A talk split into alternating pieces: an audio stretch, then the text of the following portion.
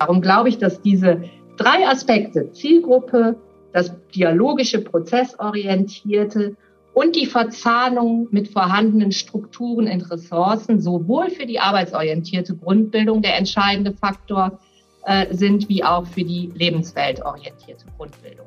Nur mit anderen Playern. Grundbildung hören. Der Podcast des Projektes E-Video Transfer 2 von Arbeit und Leben Berlin-Brandenburg. Ich bin Birte Alzut. Viel Spaß beim Zuhören. Thema dieser Folge. Neue Bildungsorte schaffen. Aufsuchende Bildungsarbeit in der Lebens- und Arbeitswelt. Dazu habe ich mir die Erziehungswissenschaftlerin Dr. Sabine Schwarz eingeladen. Seit 2008 befasste sie sich zunächst in der Forschung und dann auch in der Bildungspraxis mit dem Thema Alphabetisierung und Grundbildung Erwachsener. Zu diesem Themenschwerpunkt arbeitet sie seit 2012 bei Lernende Region Netzwerk Köln e.V. und ist mit den beiden aktuellen Förderschwerpunkten Arbeits- und Lebenswelt des Bundesministeriums für Bildung und Forschung vertraut. Schönen guten Tag, Frau Schwarz. Guten Tag. Maßnahmen im Bereich der Alphabetisierung und Grundbildung greifen umso effektiver und wirkungsvoller, je mehr sie sich an den tatsächlichen Bedürfnissen der Zielgruppe und deren individuellen Anforderungen orientieren. Eine wichtige Rolle spielt dabei auch, dass die zu vermittelnden Inhalte einen starken Bezug zu Alltagsthemen der Betroffenen aufweisen. Die Projektmaßnahmen sollen dabei an lebensweltlichen Themen der Betroffenen orientiert sein, sowie idealerweise innerhalb ihrer gewohnten Lebenswelt angeboten werden. Dies geschieht über den Einbezug von im Sozialraum agierenden Einrichtungen in Kombination mit dem Ansatz der aufsuchenden Bildungsarbeit. Das war ein kurzer Auszug aus der Förderbekanntmachung von 2017. Frau Schwarz, Bitte beschreiben Sie kurz, inwiefern die sozialräumliche und lebensweltliche Perspektive die Alphabetisierungs- und Grundbildungsarbeit verändert. Naja, also die Bekanntmachung, äh, die Förderbekanntmachung äh, kommt mir vertraut vor, weil wir natürlich darauf reagiert haben und eben unser ähm, aktuelles Projekt Aktiv S Transfer äh, auch an den Start bringen konnten, wo wir uns sehr darüber freuen. Ähm, Ihre Frage, bitte beschreiben Sie kurz, inwieweit die sozialräumliche und lebensweltliche Perspektive die Alphabetisierungs- und Grundbildungsarbeit verändern. Ähm, also für mich ist es so, dass eine, ich sag mal, eine sozialräumliche oder lebensweltorientierte Perspektive, die lenkt den Blick zunächst mal auf die Eingebundenheit von Menschen in verschiedene gesellschaftliche Lebensbereiche. Und dann stehen nämlich nicht mehr Betroffene, die beispielsweise nicht lesen und schreiben können im Fokus, sondern Menschen als handelnde Personen, die sich eben auch in verschiedenen Kontexten und auch Systemen bewegen. Beispiele für solche Kontexte sind etwa das Familienleben oder das Arbeitsleben. Und die Grundbildungsarbeit, die dieses Eingebundensein von Menschen ernst nimmt in solche Kontexte, die denkt das eben in der Entwicklung ihrer Angebote auch mit.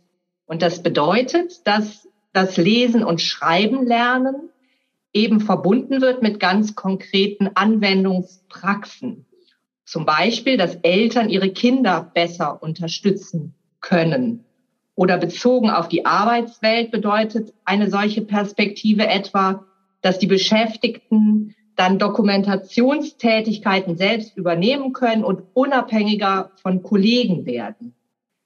Wenn man, ich sag mal, sogar einen ganzen Sozialraum als Kontext sieht, dann beschäftigt man sich in der Alphabetisierungs- und Grundbildungsarbeit auch damit, wie, also mit welchem Blick die Bewohner auf ihren eigenen Sozialraum vielleicht schauen, welche Treffpunkte es gibt in einem Sozialraum, wie die Infrastruktur aussieht, wer dort tätig ist, welche Akteure und Einrichtungen äh, vor Ort auch in Kontakt mit der Bewohnerschaft stehen. Und all diese, ich sag mal, diese Bausteine werden dann eben auch zum Handlungsfeld der Alphabetisierungs- und Grundbildungsarbeit mit all seinen Möglichkeiten, aber eben auch mit seinen Begrenzungen. Ähm, daraus ergeben sich Vorteile äh, für oder auch Veränderungen für Bildungsanbieter und Sozialraumpartner. Also Bildungsanbieter, die sich tatsächlich dann auf solche Kontexte äh, und auch Orte einlassen, die lernen erstmal sehr viel Neues.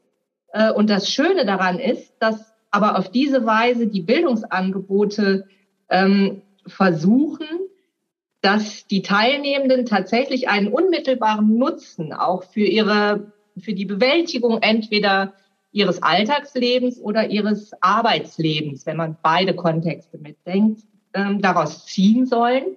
Das steigert die Lernmotivation und das macht, äh, ich sag mal, auch für Leute, die Bildung anbieten, ist das natürlich ein, ich sag mal, ein schönerer Moment an der Stelle.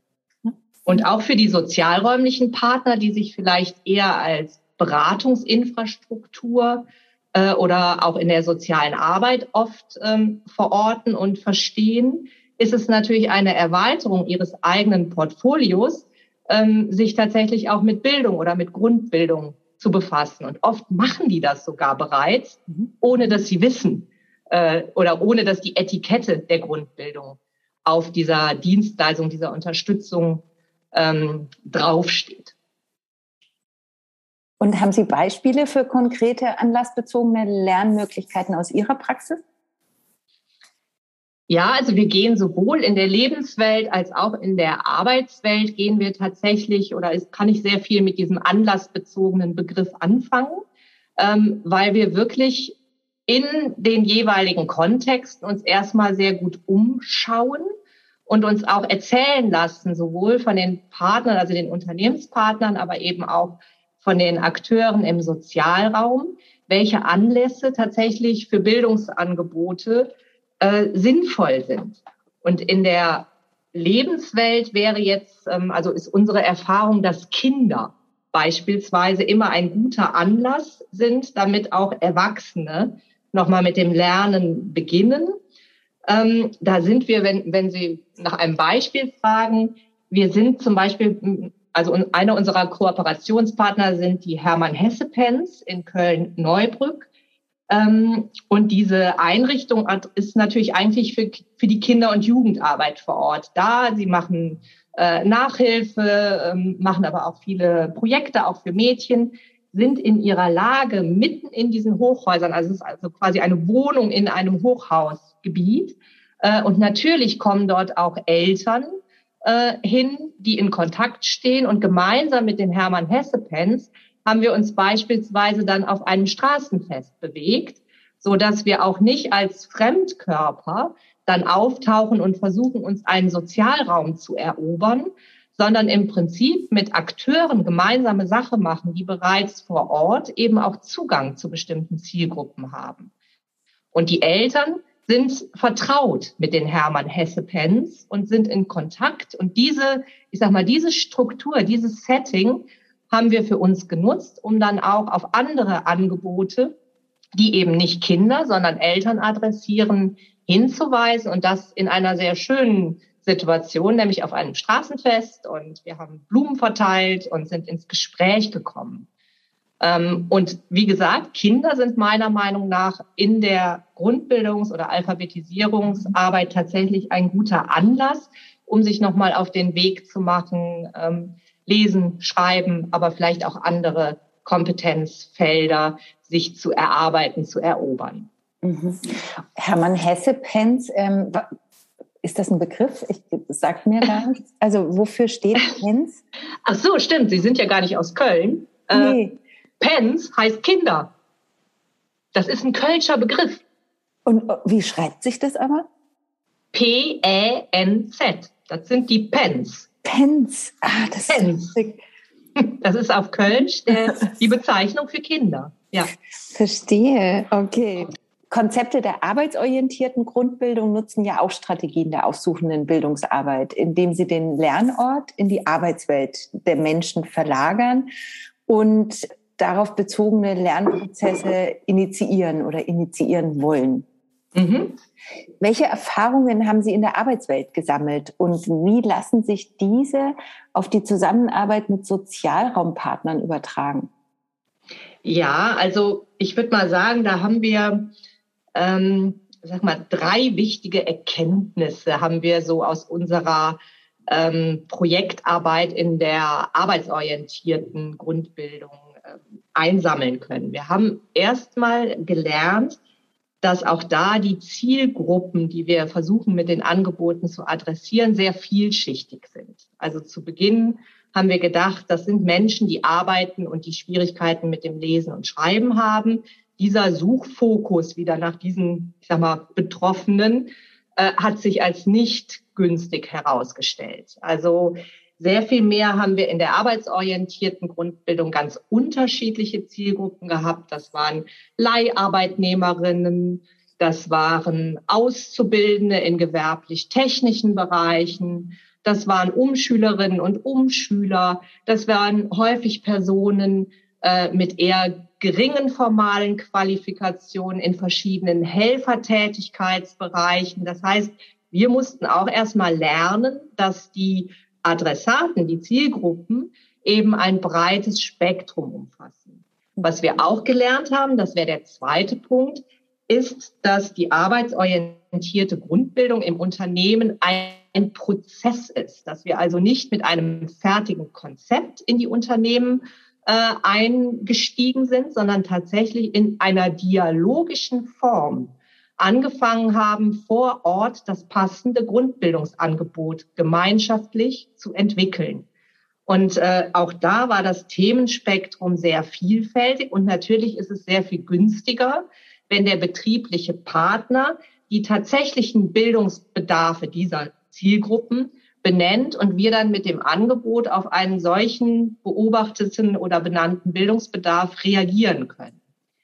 Und das Dritte, was wir gelernt haben, ist, wenn man möchte, dass arbeitsorientierte Grundbildung nachhaltig sich in betrieblichen Strukturen verankert, dann ist es oft günstig, wenn eben verschiedene Ressourcen, wie zum Beispiel Förderinstrumente, aber auch ähm, eine bestehende Personalentwicklung, die eben auch die gering qualifizierten oder geringer qualifizierten mit im Blick hat, wenn die quasi rechtzeitig und nachhaltig miteinander verknüpft werden können, so dass also tatsächlich Strukturen dann auch genutzt werden können, die sich nicht von außen auf den Betrieb aufdrängen, sondern die bereits vorhanden sind und dann nochmal in einer intelligenten Form miteinander verbunden werden. Und eigentlich kann ich sagen, dass all diese drei Erkenntnisse eins zu eins auch auf den lebensweltlichen Kontext zutreffen. Also auch hier macht es meiner Meinung nach Sinn, äh, nicht mehr mit so einer eingeengten Zielgruppenperspektive in diesen Grundbildungs- oder Alphabetisierungsprozess einsteigen zu wollen. Auch hier sind unsere Grundbildungsangebote nie vorher schon fertig, sondern die werden eben gemeinschaftlich, vor allen Dingen mit den äh, Lernortpartnern, mit denen wir ja gemeinsame Sache vor Ort machen, entwickelt. Und auch hier sind oftmals ganz unterschiedliche Akteure mit beteiligt.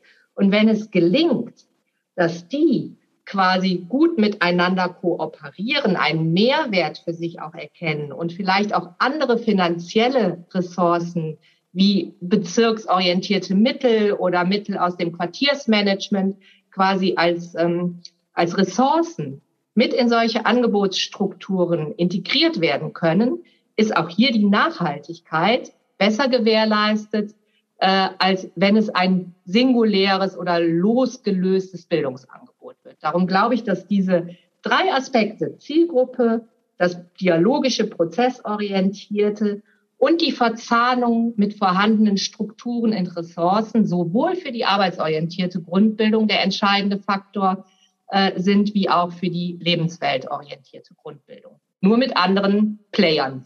Und inwiefern verändern niedrigschwellige Lernangebote die Form des Lernens, also im Vergleich zu einem curricularen Verständnis? Wo liegt der Unterschied und wie können sich die beiden Wege auch ergänzen?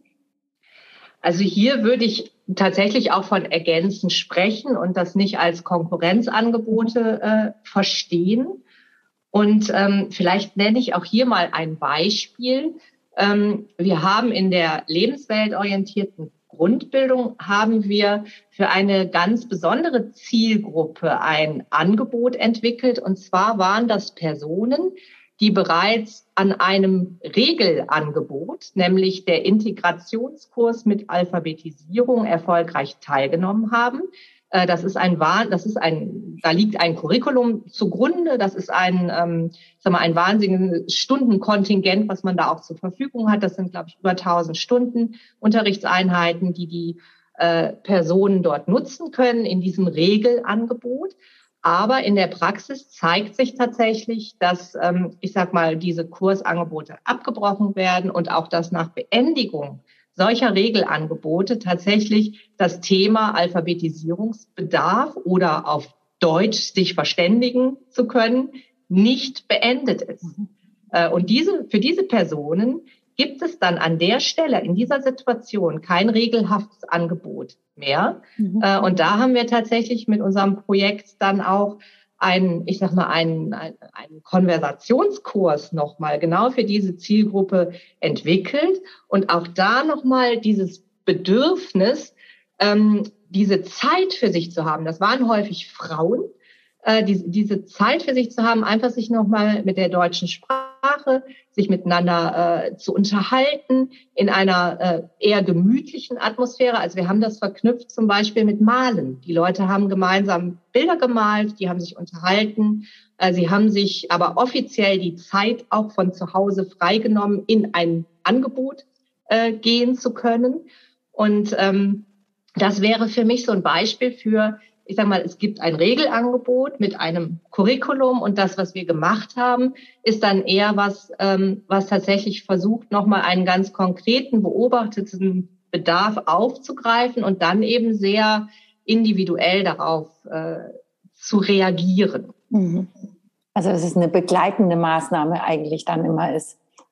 Genau, oder auch eine, ähm, also die Leute, was uns beschrieben wurde, ist, dass sie dann oft in so ein Loch auffallen mhm. und dann gar nicht wissen, äh, wie geht's jetzt weiter. Und dann werden auch, ich sag mal, viele Kompetenzen, die vielleicht erworben wurden, die gehen dann einfach wieder verschütt, wenn sie nicht äh, am Leben gehalten werden oder nicht zum Einsatz kommen. Und da man häufig, gerade bei diesen Zielgruppen, die ich äh, beschrieben habe, hat man zumindest in großstädtischen äh, Gebieten auch noch häufig das dass die sich in so Communities, in so Blasen bewegen. Ich meine, die Akademiker bewegen sich auch in Blasen, ne? aber äh, dahingestellt und gerade in diesen ähm, Communities ist es dann oft auch erstmal nicht erforderlich, äh, sich wieder auf Deutsch auszutauschen oder auch, ähm, ich sag mal, Schriftkram, Papierkram des Alltags zu bewältigen. Und dann werden vielleicht auch Dinge, äh, die vielleicht, ich sag mal, theoretisch vorher erlernt waren, wenn sie nicht angewendet werden, äh, geraten sie in Vergessenheit. Und ich glaube, dass, dass wir in dieser niederschwelligen oder äh, lebensweltorientierten Grundbildung häufig machen, ist, dass wir diese Anwendungskontexte mitdenken mhm. und das auch zum Anlass nehmen, um daraus ein Bildungsangebot machen. Der Wunsch, miteinander zu sprechen und sich auf Deutsch mal trauen, was zu sagen. Der Wunsch, vielleicht doch das mit den Kontoauszügen zu verstehen, was ist haben und was es soll. Äh, der Wunsch, einen ähm, Elternbrief ähm, ähm, deuten zu können, möchte hier jemand was von mir? Äh, also das ist das, was wir halt in der, ich sag mal, in der lebensweltorientierten Grundbildung eben als ähm, ähm also sehr anlassbezogen und themenspezifisch aufgreifen und wo es dann auch sehr schwer ist, feststehende Curricula äh, zu haben. Mhm. Ja. Wobei in dem Förderschwerpunkt sind viele Materialien entstanden, die tatsächlich auch für solche Art der Bildungsarbeit genutzt werden können. Mhm. Die das dann noch unterstützen, ja. Ja. Und haben Sie Strukturen ähm, in der Arbeitswelt oder im Sozialraum identifizieren können, an denen die Grundbildung langfristig angedockt werden kann? Also in der ähm, Arbeitswelt würde ich natürlich äh, sagen, dass die Personalentwicklung der richtige Ort ist oder die richtige Struktur. Ähm, um langfristig innerhalb eines betrieblichen Kontexts Bildungsangebote anzudocken. Ähm, da sind natürlich die, ich sag mal, die kleineren Betriebe äh, sind da ein bisschen besser, ein bisschen, ähm, ein bisschen schlechter aufgestellt als bei den Großunternehmen, weil es eben solche Abteilungen dann häufig auch gar nicht gibt. Mhm. Ähm, in der lebensweltorientierten Grundbildungsarbeit äh, haben wir zum Beispiel in Köln die günstige Voraussetzung, dass es sogenannte Sozialraumkoordinatorinnen und Sozialraumkoordinatoren gibt, die als sehr, sehr gute Ansprechpartner äh, für uns quasi äh, bezogen auf eine sozialräumlich ausgerichtete Grundbildungsarbeit äh, funktionieren. Mhm. Weil die Sozialraumkoordinatoren sind ähnlich wie so ein, ich sag mal, wie so ein Personalentwickler, Personalentwicklerin, ähm, ist der Auftrag zu gucken, wie sehen Bildungsbedarfe innerhalb eines Quartiers, eines Sozialraums aus, welche Unterstützungsangebote gibt es, wo gibt es vielleicht Lücken und die haben tatsächlich diese koordinierenden, also diesen koordinierenden Hut auf. Und wenn wir uns mit denen zusammentun, ähm, und das Thema Grundbildung ist ein Querschnittsthema, äh, und die Sozialraumkoordination hat eben häufig den Überblick, in welchen Bereichen auch welche Bedarfe entstehen.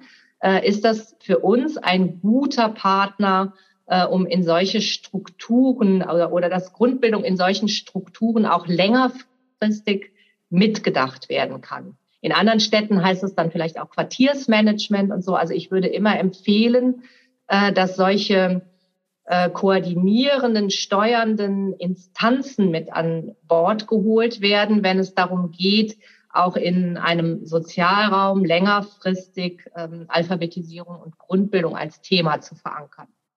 Zum Abschluss noch würde ich Sie bitten, folgenden Satz zu vervollständigen. Aufsuchende Bildungsarbeit wird weiter verfolgt, wenn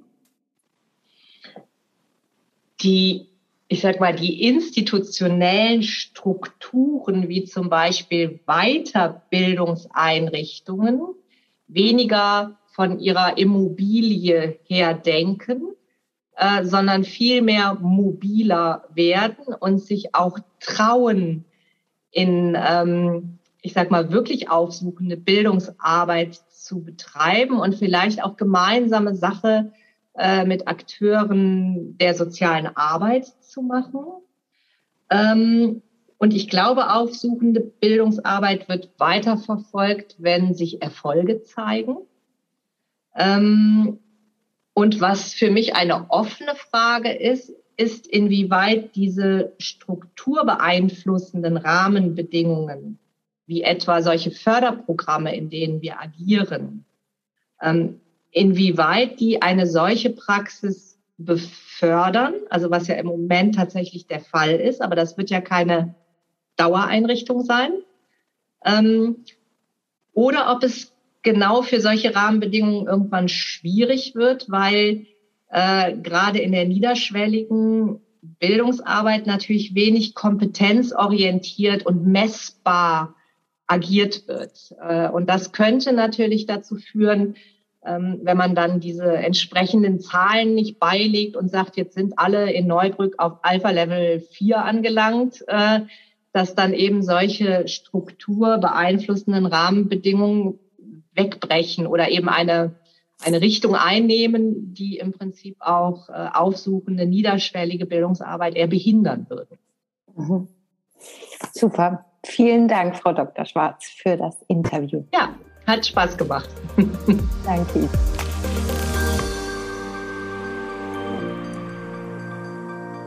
Vielen Dank fürs Zuhören. Alle relevanten Links verlinke ich in den Show Notes sowie im dazugehörigen Beitrag zu dieser Podcast-Folge unter www.lernen-mit-evideo.de.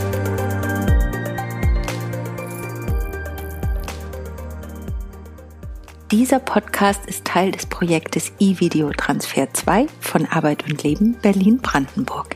Es wird gefördert im Rahmen der nationalen Dekade für Alphabetisierung unter dem Förderkennzeichen W145700 mit Mitteln des BMBF.